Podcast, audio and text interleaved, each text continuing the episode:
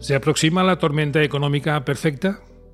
Un horizonte muy complejo y de gran incertidumbre para las pymes en 2023 y 2024. El panorama financiero de las pequeñas y medianas empresas en los años 23 y 24 está marcado por desafíos muy significativos. Los costos de morosidad están en aumento, los gastos operativos se incrementan y la inflación ejerce una presión severa sobre la rentabilidad. En el entorno laboral, el costo por hora trabajada aumenta, aunque los incrementos salariales no siguen el ritmo de la inflación. Esto plantea además desafíos en la retención de los empleados y la gestión de los costos. Ajustar las estrategias salariales y optimizar los recursos humanos se vuelven esenciales. La gestión cuidadosa de la deuda comercial y los plazos de pago se vuelven cruciales para la supervivencia empresarial. La presión financiera persiste y persistirá durante varios trimestres más en el entorno empresarial. Es un placer darles la bienvenida de nuevo a LGS Impulsa, una asesoría industrial y de servicios diferente al uso. Una asesoría dedicada a gestionar de forma ágil la transformación de empresas desde adentro, para un crecimiento sostenido. Pues sí, sin tratar de ser exagerado, excesivo desproporcionado, hiperbólico ni dramático, el panorama que tenemos frente a nosotros es muy complejo.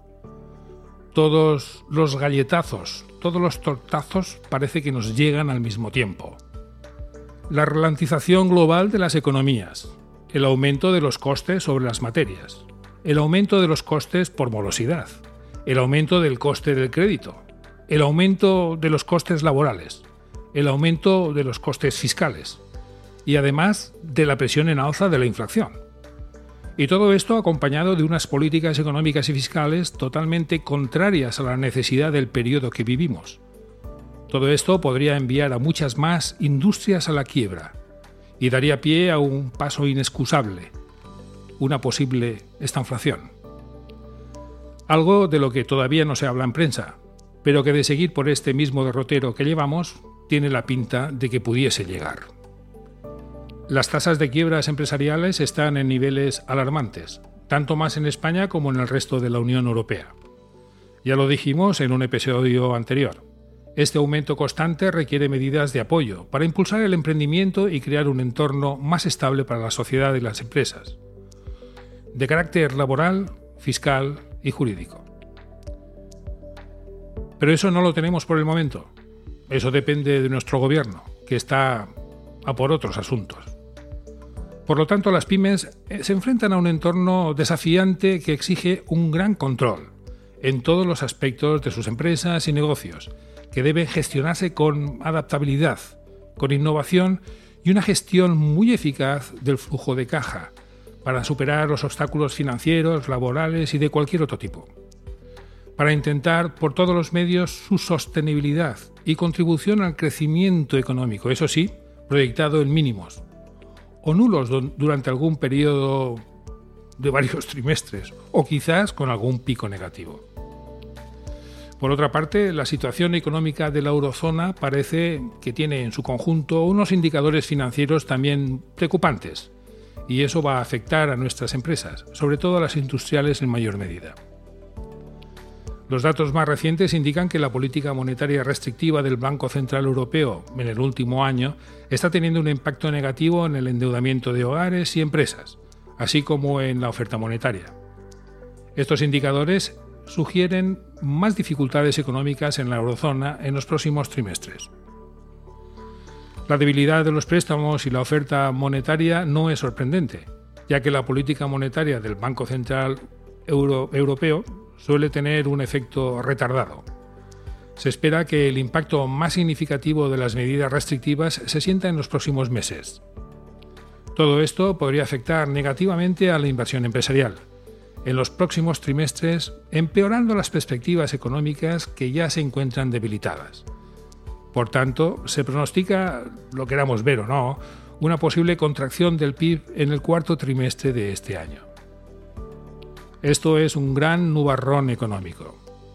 En resumen, los indicadores financieros analizados por prestigiosos macroeconomistas apuntan hacia una perspectiva económica sombría en toda la eurozona en el corto plazo, que también nos afectará, con una economía estancada o incluso en contracción.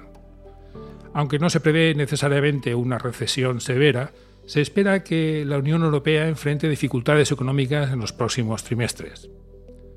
Si esto se alarga, tendríamos posibilidades de que llegásemos a una estanflación, que propiciaría una situación absolutamente indeseable para todos los actores. Por tanto, para las pymes es muy importante tener en cuenta lo que ya comentamos en anteriores episodios. Lo importante para las pymes es trabajar constantemente y de forma iterativa en la reducción de costes, aumentar la eficiencia en todos los departamentos, buscar la flexibilidad y la adaptabilidad a una demanda más exigente y a la baja. Revisar las políticas de financiación actuales por refinanciación de la deuda contraída en crédito, financiación alternativa a la bancaria y al mix de todas estas. Optimización de la gestión de inventarios. Control del flujo de caja para los dos o tres trimestres muy complejos que vienen Finalmente, no dejar de lado primero la digitalización para ser más eficientes y reducir costes. Trabajar en la capitalización de los recursos humanos y su formación para seguir creciendo en capitalizar oportunidades y ventajas competitivas. Trabajar en innovación y diversificación de productos. Y finalmente, algo muy importante, trabajar en alianzas estratégicas que nos ayuden a aunar esfuerzos, aprovechar sinergias, a cortar la cadena de valor y reducir costos. Esto hay que cultivarlo y lleva tiempo, pero será muy beneficioso pase lo que pase. Gracias por escuchar nuestro podcast y esperamos que hayan encontrado información relevante, información de interés o ideas que aplicar a sus empresas o negocios. Sepan que nos gustaría recibir sus comentarios por el medio que mejor les convenga. Estamos en nuestra web, en redes sociales, en teléfono y en correos electrónicos. Estaremos encantados de escucharles y atenderles en promover las soluciones particulares que sus negocios y empresas necesiten. Les ha hablado Luis Gómez, asesor en la gestión para la transformación y la implementación estratégica y el desarrollo sostenido de las empresas. Ahora solo nos queda despedirnos por hoy y desearles un buen día. Gracias.